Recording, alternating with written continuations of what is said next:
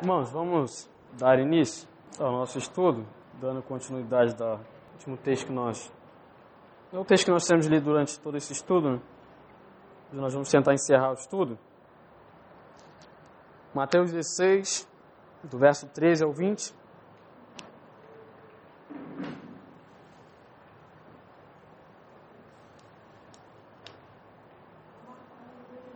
Mateus 16, do verso 13 ao 20. Eu vou ler e nós damos continuidade ao estudo, falando sobre a natureza da igreja, né? o que é uma igreja. Indo Jesus para a região de Cesareia de Filipe, perguntou aos seus discípulos: Quem os outros dizem que é o filho do homem? Eles responderam: Uns dizem que é João Batista, outros dizem que é Elias, e outros dizem que é Jeremias, ou um dos profetas. Ao que Jesus perguntou: E vocês, quem dizem que eu sou? Respondendo Simão Pedro, disse: O Senhor é o Cristo, o Filho de Deus vivo. Então Jesus lhe afirmou: Bem-aventurado é você, Simão Bajonas, porque não foi carne e sangue que revelaram isso a você, mas meu Pai está nos céus. Também eu lhe digo que você é Pedro, e sobre esta pedra edificarei a minha igreja, e as portas do inferno não prevalecerão contra ela eu lhe darei a chave do reino dos céus. O que você ligar na terra terá sido ligado nos céus, e o que você desligar na terra terá sido desligado nos céus. Então Jesus ordenou aos discípulos que não dissessem a ninguém que ele era o Cristo. Irmãos, pedir nesse momento que o nosso irmão Diácono João esteja fazendo uma oração de iluminação Deus que nos oriente. Oremos, Pai de amor, Pai querido, louvado e agradecido seja o teu nome, Pai. Agradecemos, Deus, pela proteção que o Senhor deu, pelo Senhor, Pai, que nos proporcionado esse momento ímpar de estarmos aqui na sua casa de oração para podermos estar aprendendo mais de Ti. Agora, Pai, clamo ao Senhor, o Espírito Santo do Senhor que nos norteia, que nos dá o entendimento da Sua palavra, que Ele possa estar, Pai Santo, à frente aqui do estudo, que o servo, o seminarista Luiz Paulo preparou, e que nós, Deus Santo, possamos estar entendendo da Sua palavra. E cada um de nós aqui, Senhor, possamos estar também colocando em prática aquilo que nós estivemos colocando, aquilo que nós estivemos aprendendo. Tudo isso, Deus Santo, que eu tenho te pedir e desde já agradecido em nome do Teu Filho amado Jesus Cristo. Amém. Amém. Então, irmãos, uh, nós lemos o texto para nós, nós vamos falando é, sobre ele durante o estudo. Nós já conversamos um pouco sobre esse texto, né, que vai afirmar os, Jesus vai perguntar quem é ele, né? Sobre o que os outros estão pensando, né? Aí os discípulos vão dizer que uns pensam que ele é João Batista, outros pensam que ele é Elias, né? Jeremias ou um dos profetas. Então, normalmente o mundo vai afirmar que Jesus é mais um homem, mais um mestre, né? Não vai afirmar que ele é o Cristo, né? Como aqui Pedro disse, né? o Senhor é o Cristo, né? O Filho do Deus vivo, né? O verso 16. Então, a igreja vai afirmar que Cristo é Senhor sobre toda a realidade, sobre o mundo, sobre ela mesma. Ele é o cabeça do corpo. Como também ele é a pedra sobre a, a qual a igreja está fundamentada. Nós já falamos um pouco sobre essa, essa questão do texto, né? O que seja o texto, etc. último estudo nós estávamos falando um pouco sobre ah, qual o chamado da igreja. Né? O chamado da igreja é para adorar a Deus e testificar. Precisamos compreender isso. Precisamos entender qual o sentido da igreja ter sido chamada, né? que é para adorar a Deus, né? o único Deus verdadeiro.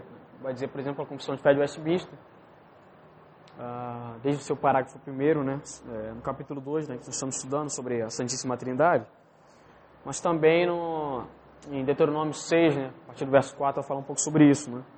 Povo Israel, o Senhor teu Deus é o único Senhor. Né? Somente o Senhor teu Deus adorarás.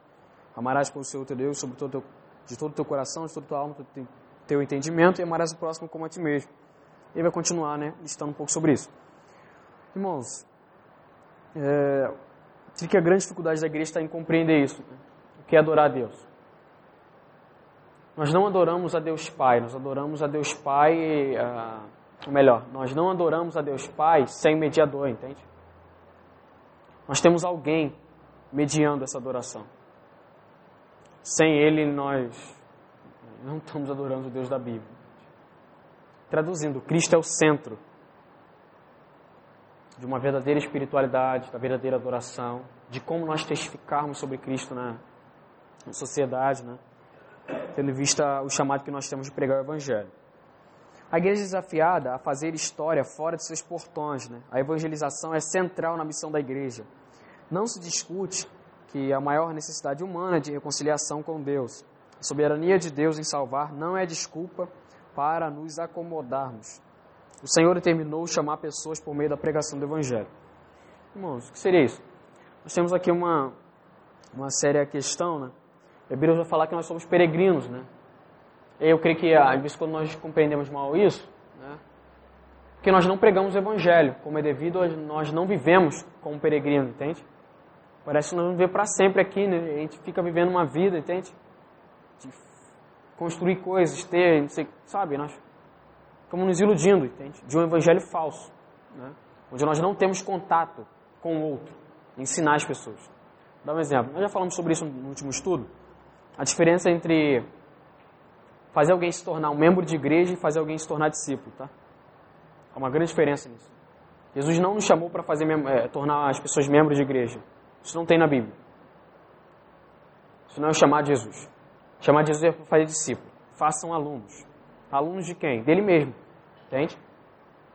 Nós temos que ter paciência, misericórdia e graça. Ensinar as pessoas e ver que elas vão dar fruto. Entende? Isso é chamar de Jesus. Chamar de Jesus não é para formular, entende? Pessoas, entende? Doutrinar as pessoas, fazer uma coisa, sabe? Fazer as pessoas cinzas se tornarem engessadas, né? Diante de uma perspectiva religiosa. Chamar de Jesus não é esse. Isso quando nós temos até receio de afirmar isso, né? Porque parece que qual é o sentido da igreja se não foi esse, entende? Vamos estar tá ali, nós temos que, sabe, todo mundo tem a mesma mentalidade, essas coisas. Só que essa mesma mentalidade, para uns, já se tornou comum tendo em vista o tempo. Outras não, entende? As pessoas estão chegando agora, pessoas estão compreendendo, está se desfazendo na cabeça delas uma falsa religião, elas estão começando a compreender o Evangelho. Isso tudo requer tempo, irmãos. O que quero dizer com isso? A igreja local não é lugar onde nós vamos ah, não ter graça e misericórdia com o entendimento das pessoas, entende? Isso não quer dizer que dentro desse período nós não vamos afirmar as verdades, entende? Só que nós vamos afirmar as verdades e ter graça. Sem graça, tá? Para com o outro, a verdade é nula. Até em nós mesmos, tá? Que nós estamos querendo impor as pessoas. Entende? Nosso chamado não é impor, é expor. Entende? Nós não somos donos, nós somos certos. Entende? Então, eu creio que aqui é uma grande dificuldade da igreja de compreender, né? Essa missão. Porque se nós somos peregrinos, qual é o motivo de nós nos focarmos nesta vida? Ter, ter, ter, viver, sabe? Qual o motivo de demonstrarmos para o outro que somos alguma coisa? Falta em nossa compreensão, entende? Falta em nossa compreensão. De que não somos deste mundo, mas estamos no mundo. Nós não somos desse mundo no sentido de Deus nos separar, entende? Para Ele. Mas nós estamos neste mundo, pregando o Evangelho.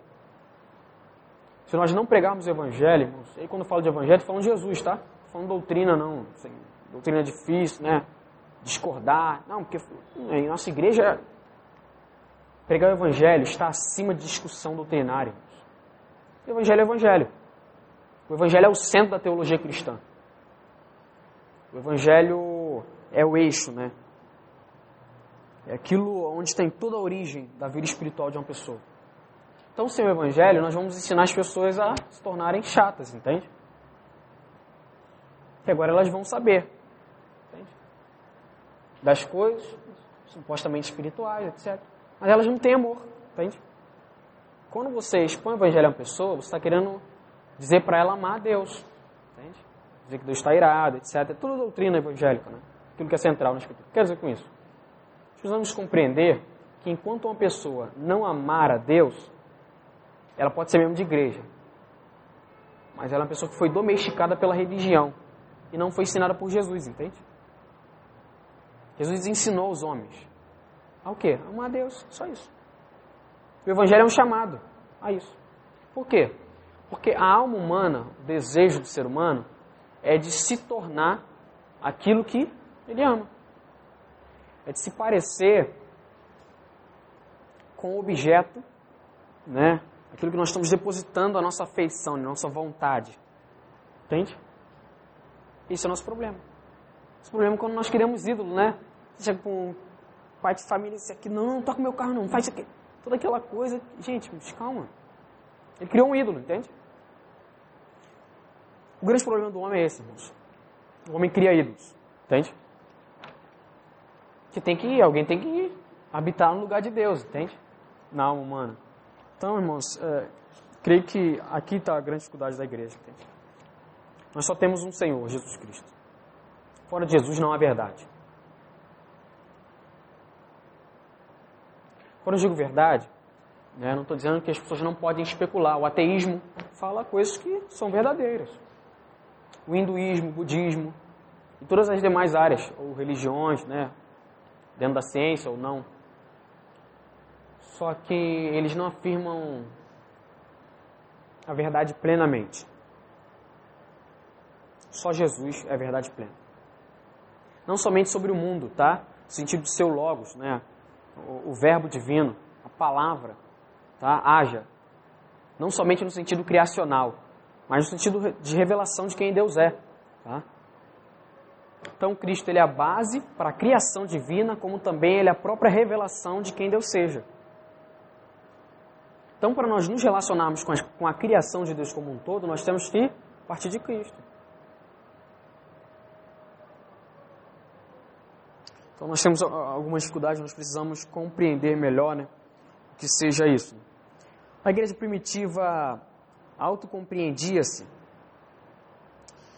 como uma existência para, né, como vai estar em 1 Pedro 2,9. Nós já lemos esse texto, né? As pessoas entendiam que não existiam para si mesmos. Isso aqui é muito importante, irmãos. Precisamos compreender isso. As nossas grandes dificuldades, nossas grandes limitações não vão ser respondidas por livros teológicos. Não vão ser respondidas com complexidade filosófica. Vão ser respondidas por Deus em eu estar cuidando de alguém. Isso é um motivo pela igreja, porque a igreja passa por uma séria, séria crise. A igreja perdeu a visão de missão, de reino. Nós substituímos a, a palavra reino por outra palavra, por outra coisa. Nós não temos mais visão de reino. Entende? Nós não conseguimos olhar e ver as pessoas como irmãos, como discípulos, como aprendizes.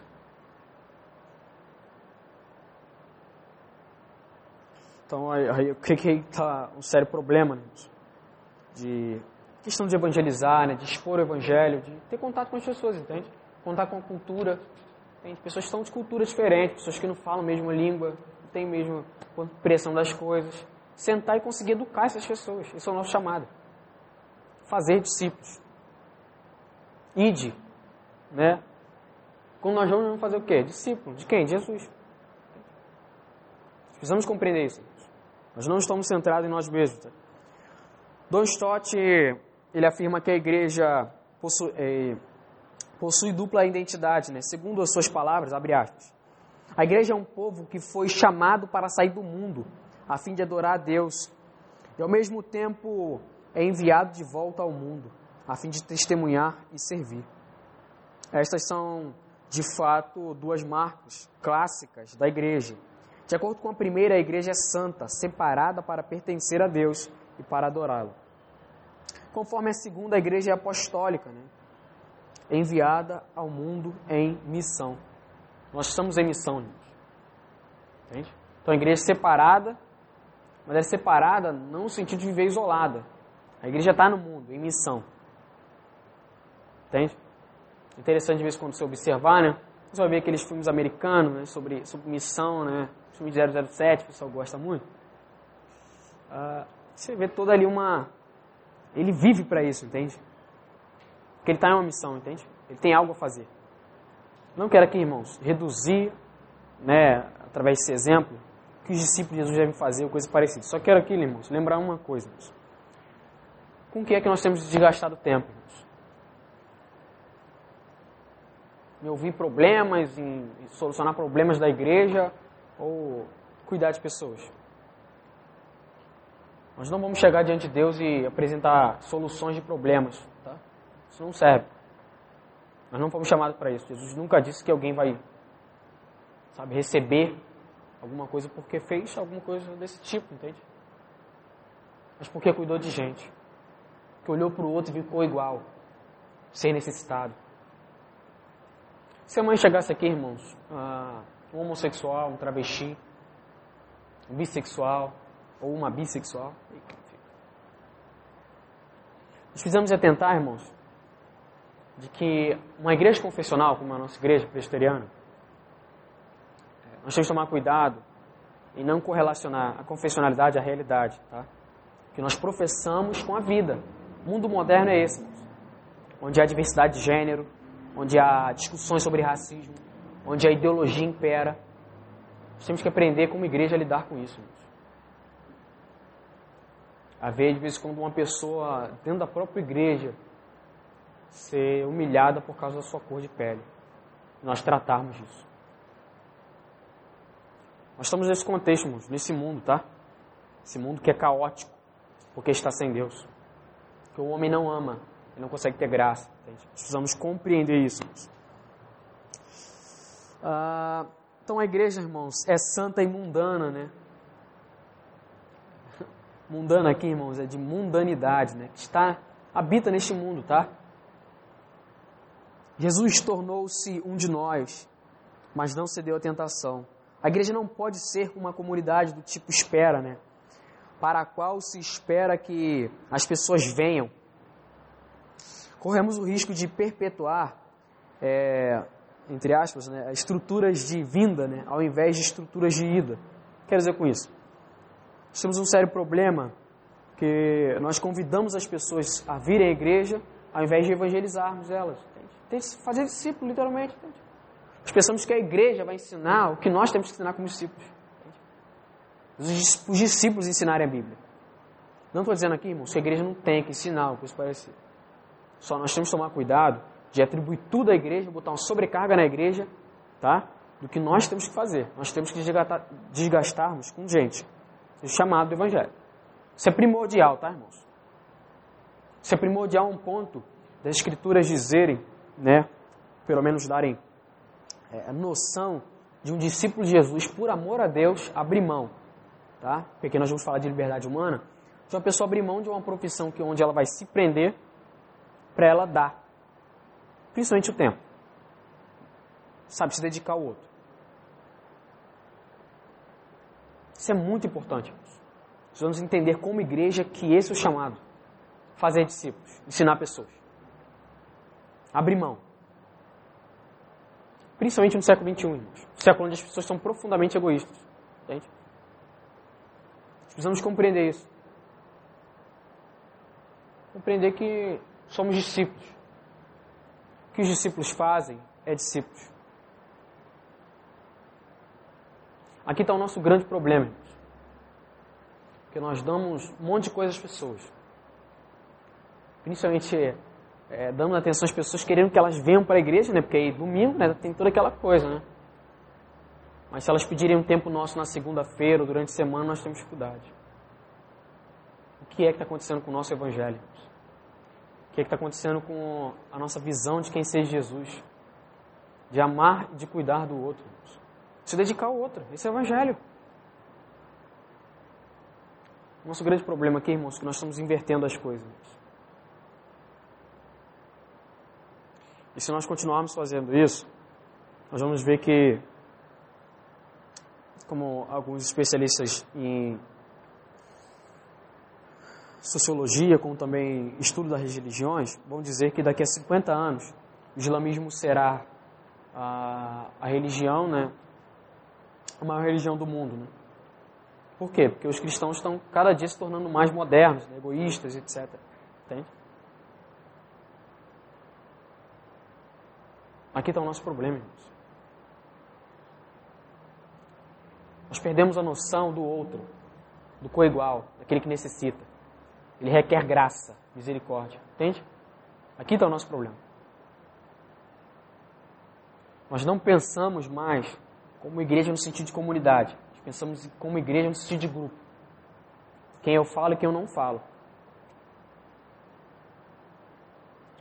Nós estamos tornando a igreja de Cristo, irmãos, a nossa igreja. De acordo com o que nós gostamos ou nós não gostamos. E aí a gente fica com birrinha, né? A gente fica com briguinha. Não, sei o quê, sei o. A gente não está preocupado com o outro, a gente está preocupado com gente. A gente não tem coisa mais importante para se preocupar. A gente quer discutir coisas, sabe, que são simples. Né? Não, porque poderia, né? Quando vamos falar de ser humano, de cuidar de gente, as pessoas se calam, as pessoas abrem mão, não querem mais conversar sobre isso. Em nome de Jesus, irmãos, nós estamos nos relacionando com outro Deus, chamado eu. Precisamos repensar o Evangelho, à luz do Evangelho de Jesus, entende? Irmãos nossos de outras denominações, né, que, que estão passando por dificuldade, quer, entende? Me chamam para conversar e já fica pensando se você vai ter divergência com ele ou não, se vai ter debate, se aquilo se você vai ter dificuldade para falar com ele porque ele não consegue compreender. Na verdade, ele está te chamando para ouvir ele, entende? Está te chamando para dar palpite, para falar, fazer afirmações teológicas, entende? Ele está te chamando para ser discípulo, entende? Para compartilhar do Evangelho, para amar, para cuidar. Ele, sabe, tá cheio de argumento na cabeça, um monte de coisa, sabe? Nós perdemos a doçura, irmãos, em educar as pessoas. O grande mestre da história o grande pedagogo, a própria sabedoria, como vai afirmar Eclesiastes, é, Eclesiastes Provérbios, é Jesus, irmãos. Jesus ensinou os homens a educar. Os fariseus não tinham tempo, eram religiosos, conheciam muito. Então eles não conseguiam sentar com pessoas que não sabiam nada. Pessoas estavam enfermas, entende? Eles queriam discutir teologia, entende? Eles queriam ficar um debate teológico, mas sem amar o outro. Sem conseguir olhar para o outro e ter afeição, ter graça. Então, o grande problema que às vezes nós temos é isso. É deixar de cuidar. Deixar de olhar para o outro e ver a luz do que Jesus nos chamou a ver. O outro como coigual. Lembra? Nós já falamos. Ah, Jesus é a comunidade, entende? Jesus é o Senhor da comunidade. E Jesus é o outro, é o irmão dentro da igreja local. Então nós precisamos compreender isso, irmãos. E através disso, é, nos desenvolver. Né? Movimentos que caracterizam a igreja, né? congregar e espalhar. Né? Nós vamos ver isso em Atos 2, 44, Atos 4, 31 e Atos capítulo 8, verso 4. A igreja precisa expressar-se, anunciar o evangelho, o próprio Cristo e formar novos discípulos. Não pregamos o evangelho se não falarmos sobre o amor de Deus que o levou a entregar seu único filho por nós. Aqui está o cerne do evangelho. Nosso evangelho não é construído sobre discussões. Nosso evangelho não é discutido, não é construído sobre bases doutrinárias no sentido de discussões, entende? Sobre debates. O evangelho é construído sobre o amor, sobre a graça. Em Deus dá o que o homem não tem capacidade de dar. A única coisa que ele tem.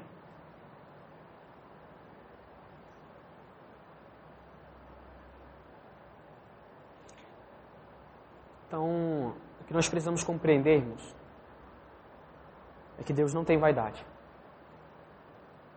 Nós temos um grande complexo de dificuldades na igreja por causa disso. Então Deus, quando Deus pensa em si, Ele está pensando no outro, o que Ele está dando.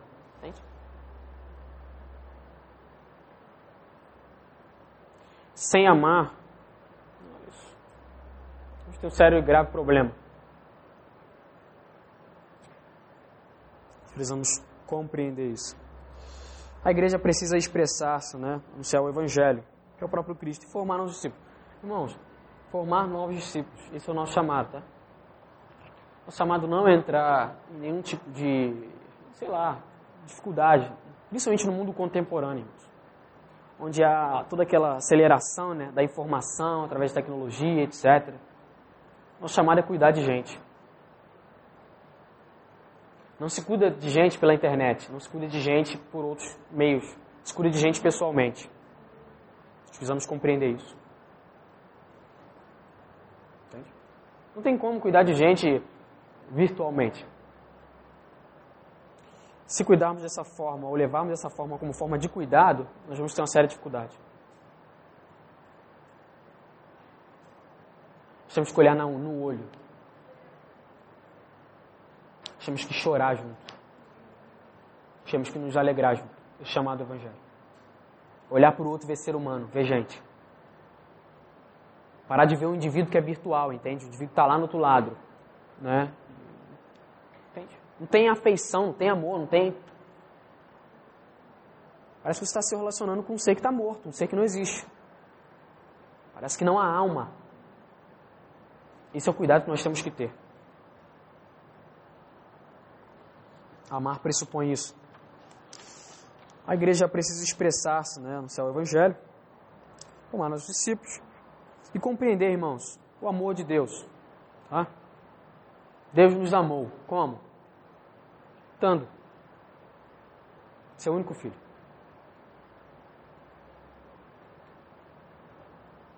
Não é a melhor coisa, irmãos. É tudo que Deus tem.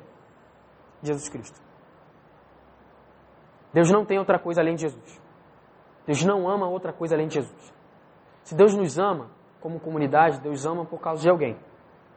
A causa do amor de Deus é Jesus. Então a fonte do amor é Jesus. Fora Jesus não há amor, tá? A ira. Por quê? Porque o homem caiu em Adão. Por isso que quando Paulo vai listar em Efésios 1 sobre o amor, antes de ele falar de amor, né, ele, vai, ele vai falar que Deus nos abençoou.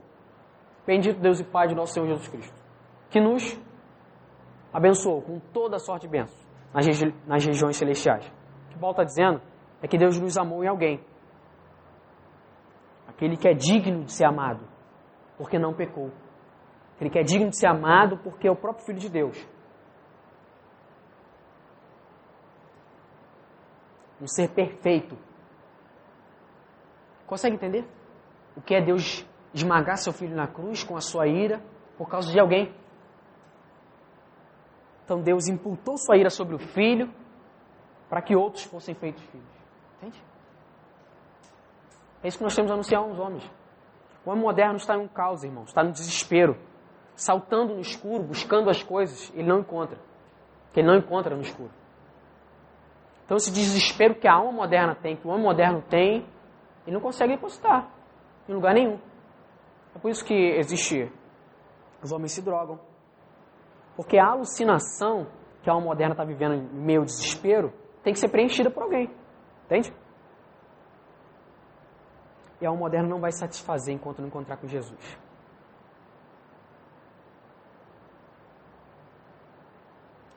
Jesus continua, irmãos, nos becos, nas vielas, nos lugares, manifestando amor aos homens. manifestando amor a quem é desprezado. Porque ele foi desprezado, ele sabe o que é isso. Ele continua manifestando amor a quem não encontra graça e misericórdia dos homens, porque ele sabe o que é isso. Jesus sabe o que nós sentimos. Por isso nós podemos se ajoelhar diante de Deus e clamar ao Pai por intermédio do Filho. Porque o Filho sabe o que está na alma no íntimo do ser humano. O sofrimento, a dor, o abandono. Jesus conhece os sofrimentos que um ser humano tem. Uma comunidade edificada pelo Espírito Santo, né? E o poder para a missão, né? É impossível evangelizar sem o Espírito, né? Que no caso seria o Deus evangelista, né? Precisamos nos humilhar perante o Espírito Santo Somente o Espírito Santo pode tomar palavras proferidas em fraqueza humana e devolvê-las impregnadas de poder para a mente consciência e vontade dos ouvintes. Traduzindo, tornar o ouvinte cativo ao Evangelho. Então, esse é o nosso chamado, tornar as pessoas cativas a Jesus. Elas se fazerem como um homem. Vai descrever Mateus no capítulo 5, que Jesus se assentou. Toda a multidão prestava atenção a Jesus. Jesus começa a dizer bem-aventurados. Então, o ensinamento de Jesus, as pessoas vão ficar cativas. Cativas a amar. Cara, ele tem amor para dar. Ele consegue olhar para mim e entender que eu sou desprezado. Mas agora eu estou sendo amado. Isso é o Evangelho. Isso é fazer novos discípulos. Isso é formar gente madura para lidar com a vida, principalmente com a vida mediante ao caos que o mundo está vivendo.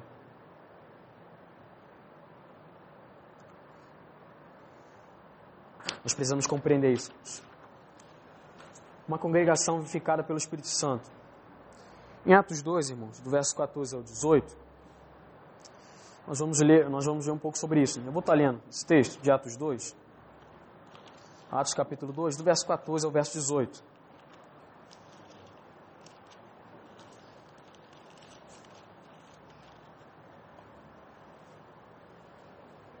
Vai falar um pouco sobre a pregação do apóstolo Pedro.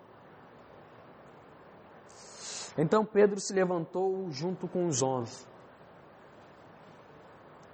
e, erguendo a voz, dirigiu-se à multidão nestes termos: Homens da Judéia, todos vocês que moram em Jerusalém, tomem conhecimento disto e prestem atenção no que eu vou dizer. Estes homens não estão bêbados, como vocês estão pensando porque são apenas nove horas da manhã. Mas o que está acontecendo é que o que foi dito por meio do profeta Joel. E acontecerá nos últimos dias, diz Deus, que derramarei o meu espírito sobre toda a humanidade.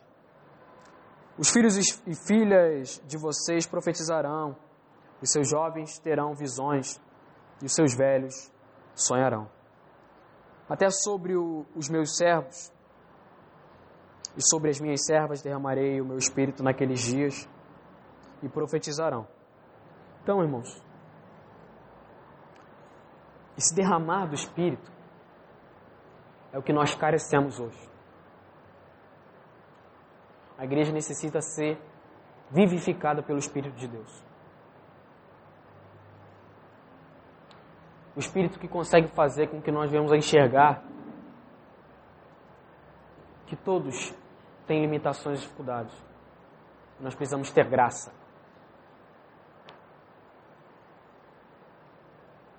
O Espírito consegue nos orientar a lidar de forma madura e fazer com que as pessoas se desenvolvam.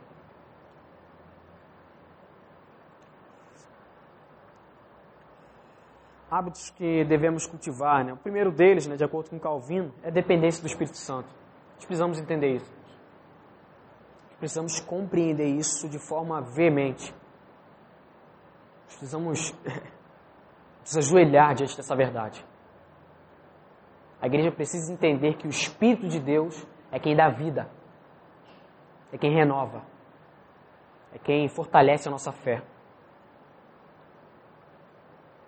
Precisamos entender que o Espírito renova a nossa alma. Através da oração e através da leitura bíblica. Vida devocional. Quando você tem vida devocional, tendo uma coisa, não é só para você que está tendo vida devocional, tá? Você está tendo vida devocional para os irmãos da sua igreja local, para a sua comunidade. Você está tendo vida devocional para as pessoas com quem você vai compartilhar do Evangelho.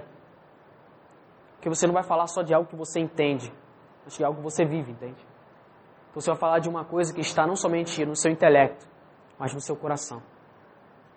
Na vida devocional, o intelecto e o coração se unem na mesma verdade. E o homem compreende que ele está falando de um Deus que está vivo, não de um Deus que está morto. Sem vida devocional, nós falamos de um Deus que morreu e morreu e morreu. Está morto. Ele não ressuscitou. Ele não traz vida nem a nós, vai trazer vida a quem?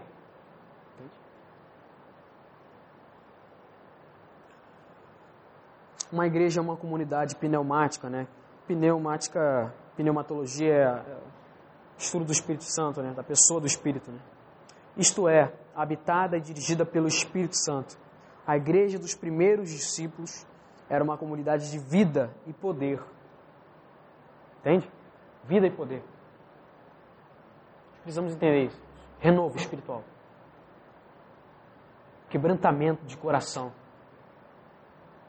Deus nos humilhar diante dele mesmo. Porque só ele é. Ninguém mais existe como ele.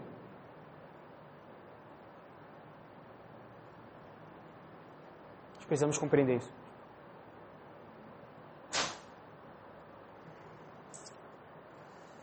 Havia vitalidade, solidariedade, havia amor.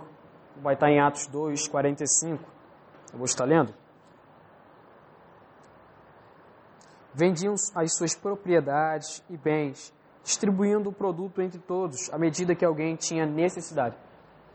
Irmãos, aqui algumas pessoas vão querer argumentar comunismo cristão, né? A questão de todo mundo tem que vender para igualar, né? Economia tudo mais. Não necessariamente isso. O texto está falando, irmãos, de uma coisa que as pessoas por livre vontade, tá? Porque foram foi dado a elas uma capacidade de amar acima do seu egoísmo, entende? O argumento do texto é esse. Por eu não ser egoísta, eu vou me desprender em nome de ajudar o outro. Entende? Porque ajudavam de acordo com a necessidade, não, não saíam ajudando, entende? A questão que é ajudar, é o motivo de se ajudar, a necessidade. É se compadecer, é ter graça. Ter favor para com o outro. Entende? Isso eu ensino. A igreja se autocompreendia como uma comunidade marcada pelas três virtudes teologais, né? que seriam a vitalidade, a solidariedade e o amor. Então a igreja ia olhar para o outro como outro, como co-igual. Não somente como um pecador, entende?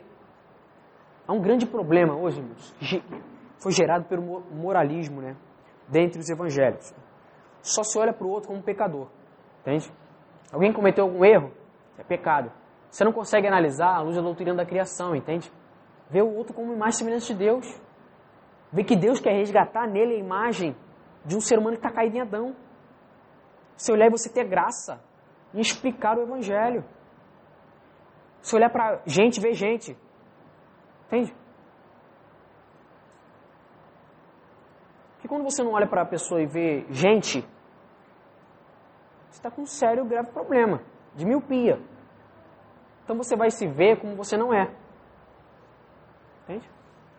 Você vai se achar sobre o outro.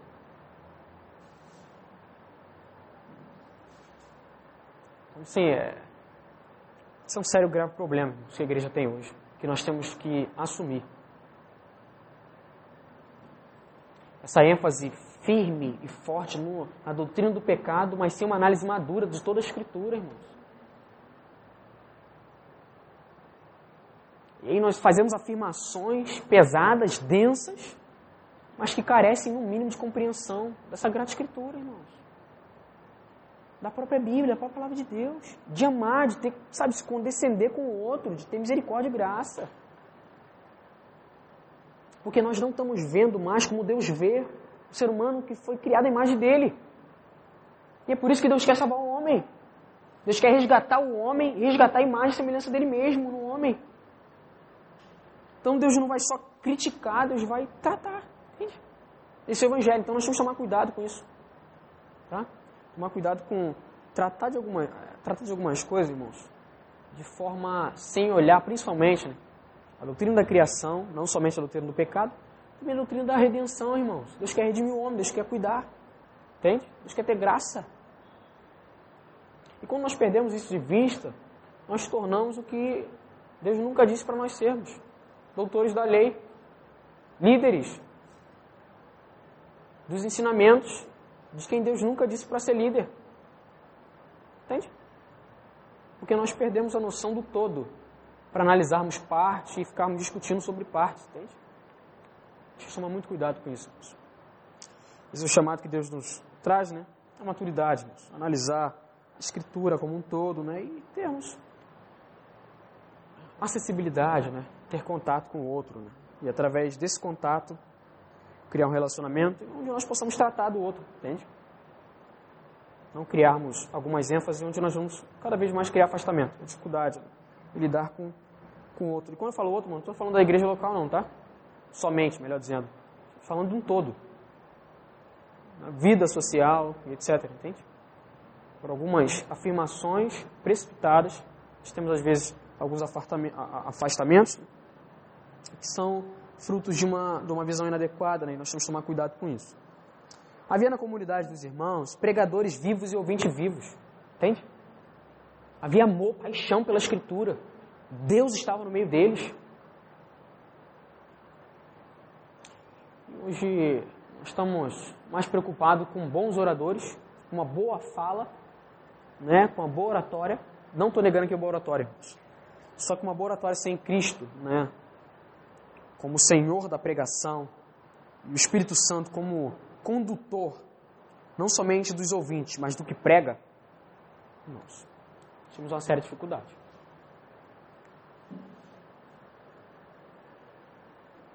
Temos uma séria dificuldade.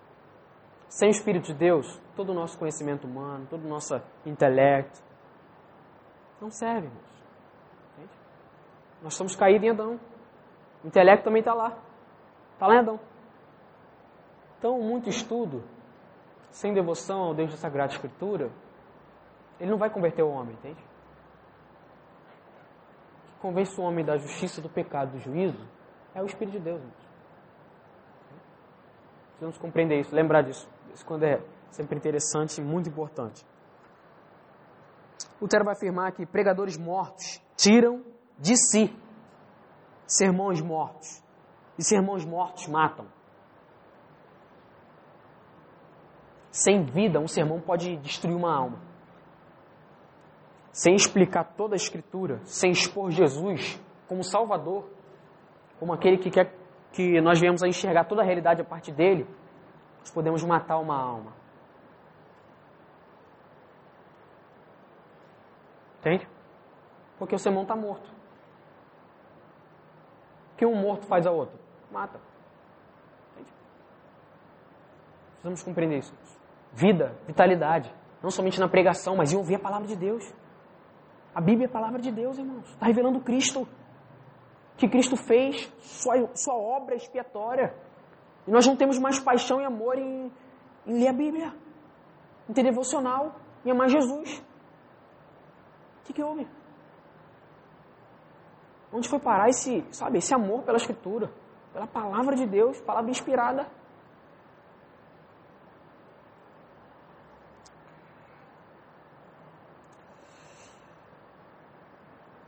Participamos da igreja participamos dessa vida plena e abundante? Que espécie de impressão estamos dando do Evangelho e sua natureza? O que nós estamos fazendo né, diante das pessoas? Como nós estamos expondo ao outro Evangelho?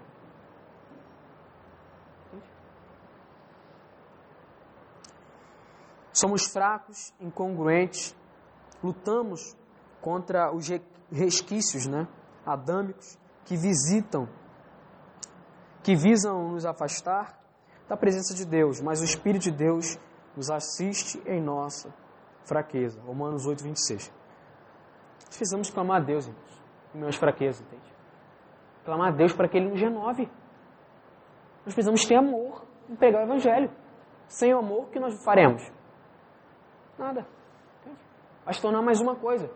Se tornar comum vir à igreja, viver, ter toda uma vida religiosa. Isso é vão, irmãos. Isso é vão. Jonathan Edwards vai dizer: Deus não quer que. Deus não quer nem aceitará de nós uma religião que consiste em desejos fracos, insípidos, sem valor no caso, e sem vida, que mal consegue nos afastar da indiferença. Em Sua palavra, ele insiste que devemos ser fervorosos de espírito e servi-lo de todo o coração. A vida cristã contém elementos grandiosos demais para permanecermos apáticos.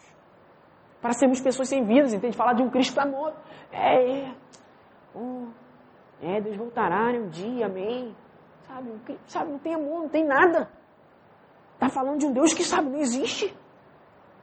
Isso é comparar o Deus da Escritura aos deuses pagãos. Você reduzir a glória de Deus na morte expiatória de Cristo. Que é abominável. Você viveu uma vida dissoluta, porque você não tem amor, você não tem vida. Você não está se preocupando com a glória de Deus, com coisas eternas. Mas sabe, viver mais uma vida religiosa. Mais um domingo, nós estamos aqui. Mais um domingo, nós estamos aqui. Porque não tem amor, não tem nada. Nada que te motive. A motivação do homem está no amar. O que você ama te motiva. Se você não ama, isso te desmotiva, certo? Então, o que falta é isso. Ter paixão. Querer compartilhar do Evangelho. Cuidar das pessoas. Esse é chamado, irmãos. Chamado como igreja. Como efeito da ação do Espírito Santo.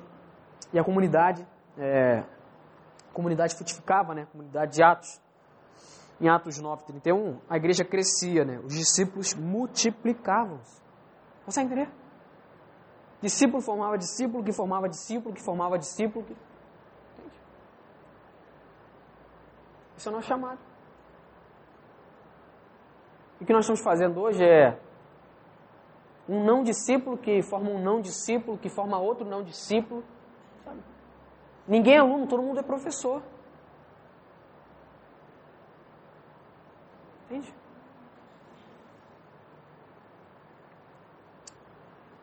Talvez seja essa a grande dificuldade, irmãos. Vocês não escolheram, vocês não me escolheram, mas eu escolhi para irem e darem fruto. Fruto que permaneça. João 15, verso 16. O chamado cristão implica frutificação. Fruto é produção. Faz parte do trabalho cristão. Frutificar isso. Gerar novos discípulos. Não somos espectadores, somos, somos atores daquilo que Deus está fazendo. Somos cooperadores de Deus. 1 Coríntios 3, verso 9. Olhamos para o alto em adoração. Olhamos para dentro para viver em comunhão. Olhamos para, para fora para sermos sal e luz. Entende? Então nós adoramos a Deus, nós olhamos para o corpo e nós pregamos o Evangelho. Porque o nosso relacionamento com Deus vai basear o nosso relacionamento com o próximo, que vai basear-se diretamente, vai influenciar a nossa vida social. Todos, em todos os aspectos, todos os momentos.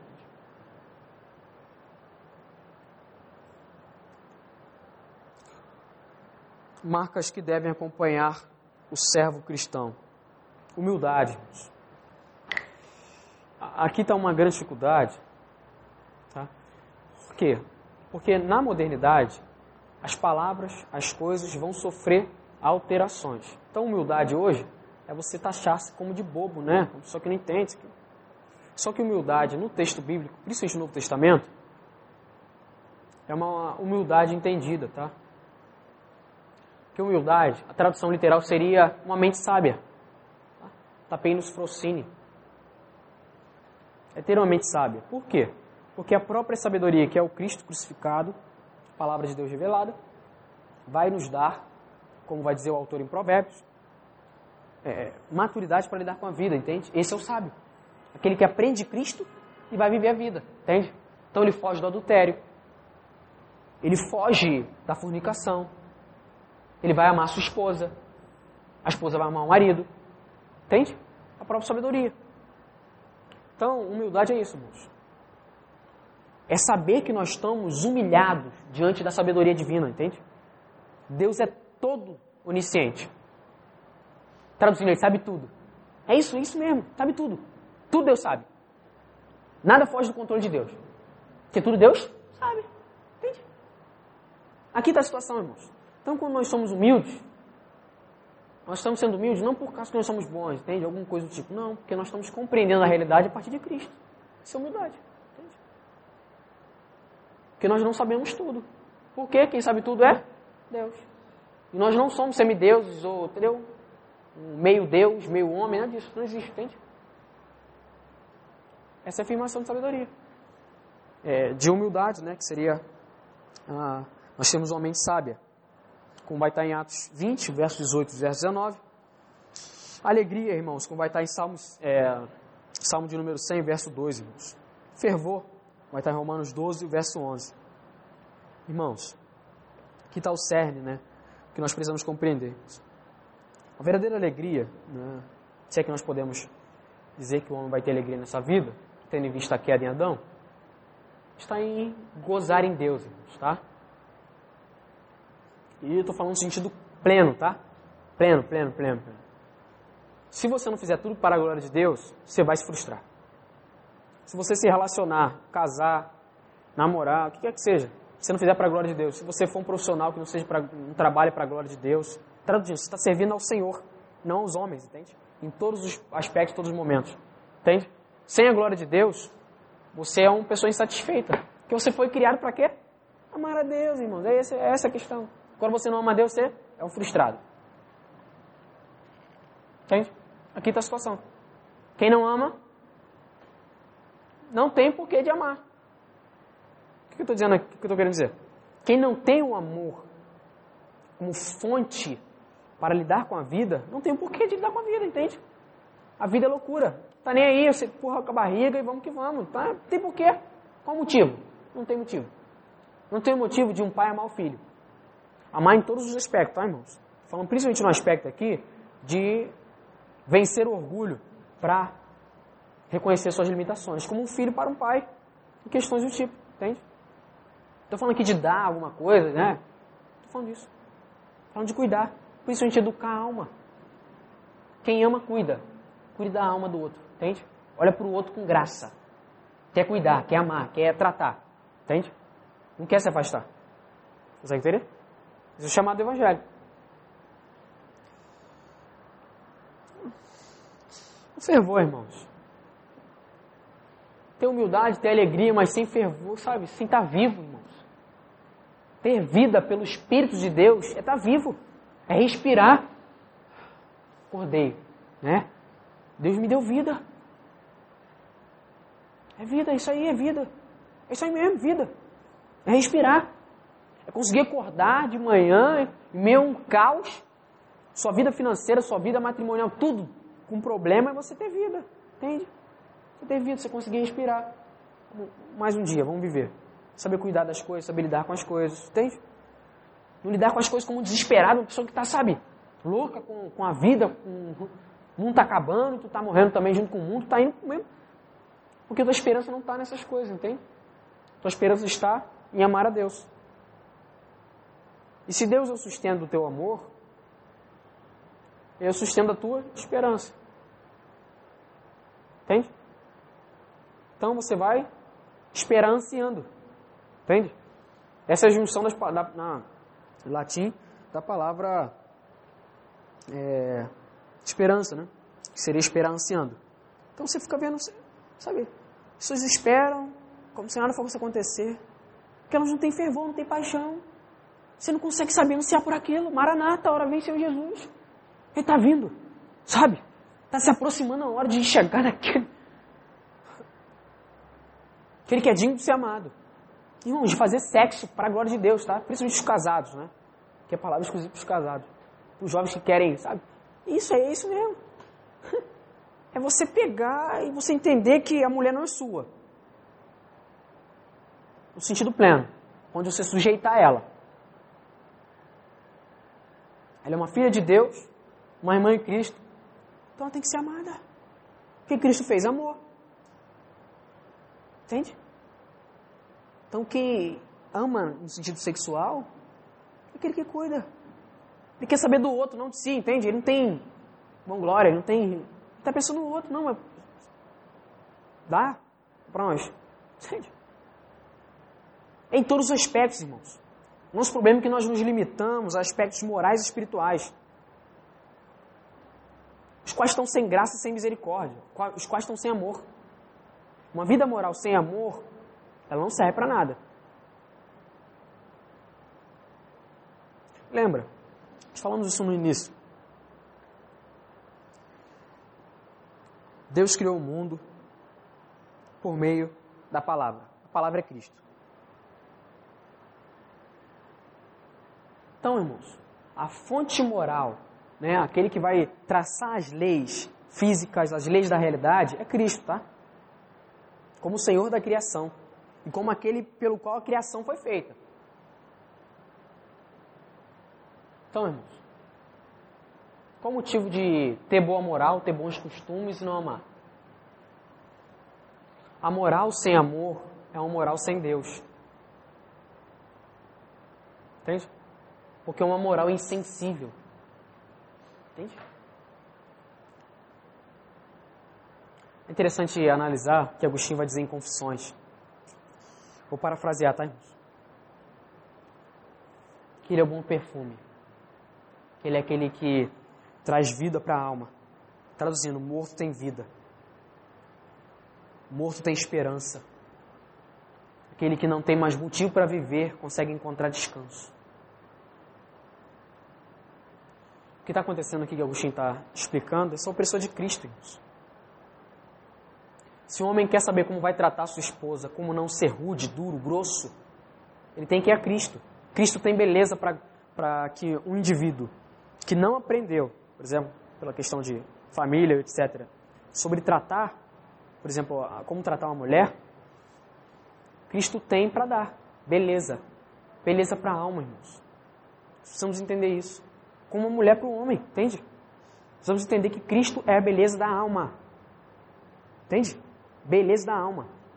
Por isso que toda a modernidade vai cair. Entende? Todos os pensadores modernos vão cair. Porque eles não conseguem dizer para você ama. Vai, vai ter beleza na alma, vai ser feliz. Dizer para você se desprender da culpa, da religião, da moralidade, como diversos homens, para ser feliz, para, sabe, cuidar do outro. Vai pregar o evangelho, para viver sua vida, vai viver. Falta em você, sabe, estar é, tá livre de culpa. E a grande neurose que os evangélicos têm é essa, é culpa. Falam em culpa, os evangélicos já... Não, mas é que a gente não consegue olhar para um Deus que é justo, santo e que nos amou em Cristo. Por isso nós podemos descansar, irmãos. Boas obras, moralidade, tudo que nós podemos fazer, não serve para nada. Ao lado de Cristo, entende? Para a salvação não vai alterar nada. Nós podemos descansar. Porque Deus é bom. Deus é bom em dar. Entende? Então nós precisamos compreender, irmãos, a doçura do Evangelho. Irmãos. Precisamos ter doce. Sabe? A alma humana é amarga. O homem depois caiu em Adão, não consegue olhar, sabe? Ter misericórdia do outro. Estamos esperando, como Caim esperou Abel, nós estamos esperando para, sabe, para Hitler não era de outra natureza, tá? Ele era da mesma natureza que você. Isso, isso, Hitler, isso. O cara que, de um lado, pegava seres humanos e fazia atrocidade, do outro lado estava o quê? Amando animais, entende? Gostava de cuidar de animais. Ó, consegue entender? Um ser que caiu em Adão, mas que continua com a imagem semelhante de Deus, ainda que com resquício, entende? Ele consegue olhar e ter amor por alguma coisa, entende? O que falta, irmãos, é nós conseguirmos enxergar a realidade sem a queda. Em qual sentido eu falo isso, tá, irmãos? Não estou afirmando que é uma heresia ou coisa parecida. Mas algo que seja superior à queda, entende? Isso seja um motivo para nós amarmos. Entende? Principalmente ser humano, irmãos. Todos os demais seres criados por Deus não têm a imagem de Deus. Entendam isso, tá? Século 21, por meio do materialismo, especificamente, perdão, do naturalismo. É, o materialismo vai ser manifesto né, através das práticas, né? mas o naturalismo como uma forma de enxergar o mundo, entende? As pessoas estão reduzindo o ser humano, querem cuidar de, de, não querem cuidar de ser humano, mas querem cuidar de animais. Não querem ter relacionamento com gente, mas querem ter relacionamento com animal. Isso é antibíblico, tá? Isso é antibíblico. Digo no sentido de de você reduzir o ser humano, você é, odiar alguém, quer tirar a imagem de Deus dessa pessoa, tá? Isso é roubar a imagem de Deus no outro. Isso é cometer um homicídio diante do Novo Testamento. E você amar um bicho, entende? Esse é o grande pecado de Hitler. O grande pecado que qualquer um religioso pode cair. Entende? De amar um animal, mas odiar um ser humano. Quando eu digo odiar aqui, irmãos, eu não vou entrar muito nisso, na questão de como manifestar. Porque Paulo vai dizer que nós devemos odiar o mal. Entende? Em Romanos 12. O que é o mal ali? Entende? Algum tipo de maldade humana. Entende? Porque se nós amamos, nós temos que odiar. Não tem pra onde correr, tá? Se eu amo a vida, eu tenho que odiar o aborto. É isso mesmo, é odiar. É isso aí, é odiar. Não tem outra palavra, não tem palavra bonita, entende? Essa é a realidade. Então nós temos que entender como nós vamos aplicar isso. Tá? Não vou entrar nisso necessariamente. Mas o que eu queria deixar claro, irmãos, é que nós temos que tomar cuidado.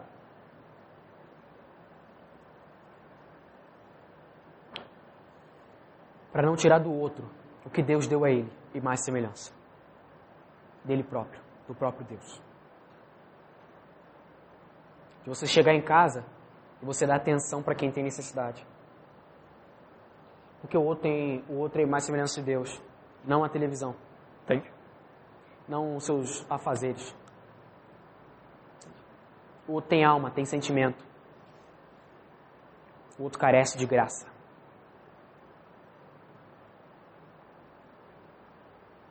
Precisamos compreender, como igreja, diante da modernidade, né, diante de um mundo que corre por meio da tecnologia,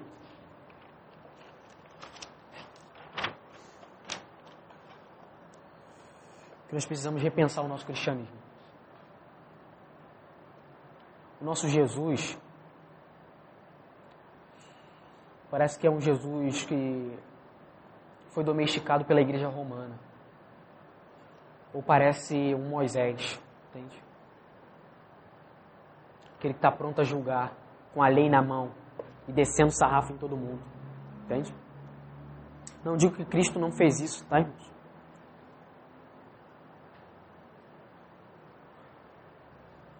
Mas que ele não fez só isso. Cristo não é Moisés.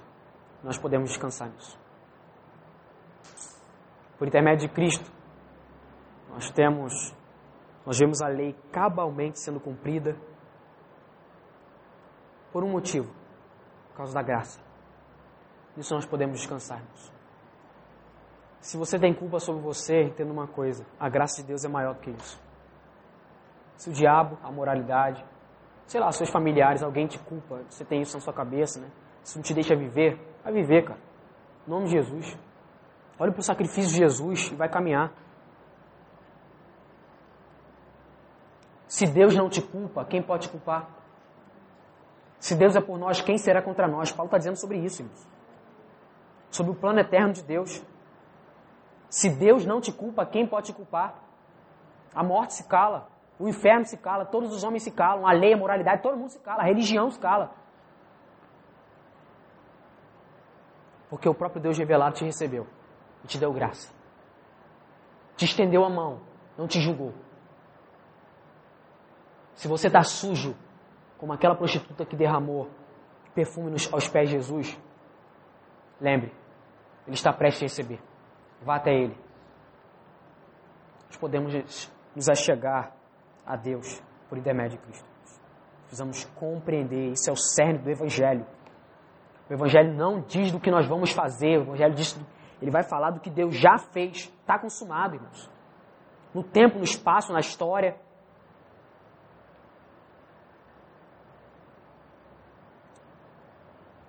Davi, Jó, todos esses homens, todas essas ilustrações de histórias, esses homens estão descansando no mesmo Deus, irmãos. Deus crucificado. Ninguém pode te culpar, irmãos. Em nome de Jesus, você é livre. Entenda isso. A liberdade em Deus, por intermédio do seu filho. Se Deus enviou o filho e esmagou ele na cruz, quem pode te culpar? Quando o diabo te acusar, fala para ele, é, isso é verdade. Mas olha o que Deus fez por mim. É o que Lutero vai dizer. Tá pago. Vai ser livre. Vai amar. Sai da sua neurose, dessa sua loucura de ficar olhando para si mesmo. Isso é egoísmo. Isso é vaidade. O Evangelho diz para nós darmos, irmãos. Por quê? Porque Deus nos deu. Quando o diabo te acusar, você está com a verdade, mas eu estou olhando para Cristo. Está pago, está crucificado lá. Morreu e ressuscitou. Irmãos, nós temos que lembrar de Santa Ceia, irmãos. Fazer memória dele, memória daquele que morreu e ressuscitou, do sangue vicário, daquilo que foi aspergido na cruz, e o véu se rasgou. Traduzindo, ele entrou no Santo dos Santos. Irmãos, onde terminar? Vamos ler o Salmo 19? Salmo 19 não, perdão, Salmo 24. Salmo 24. Em nome de Jesus, irmãos. Eu vou ler, os irmãos acompanhem, tá?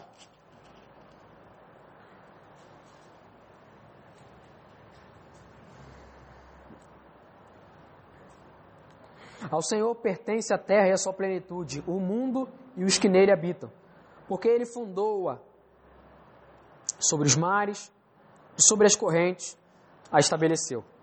Quem subirá ao monte do Senhor? Quem há de permanecer no seu santo lugar? O que é limpo de coração e puro de o que é limpo de mão e puro de coração, que não entrega sua alma à falsidade, nem faz juramentos com intenção de enganar. Este receberá do Senhor a bênção e a justiça do Deus da sua salvação. Esta é a geração dos que o buscam, dos que buscam a face do Deus de Jacó. Levantem-se as suas cabeças, ó portas.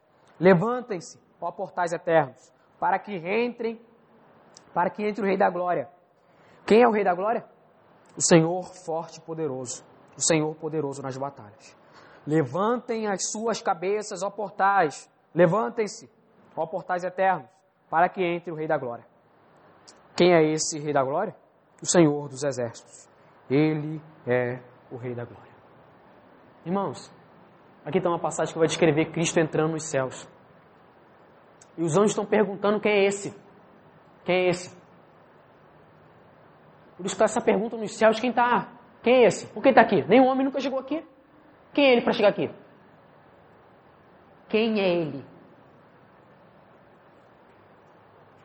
E sai do trono uma resposta. Ele é o Rei da Glória. É o meu filho amado, em quem me comprazo. Aquele que justificou pecadores.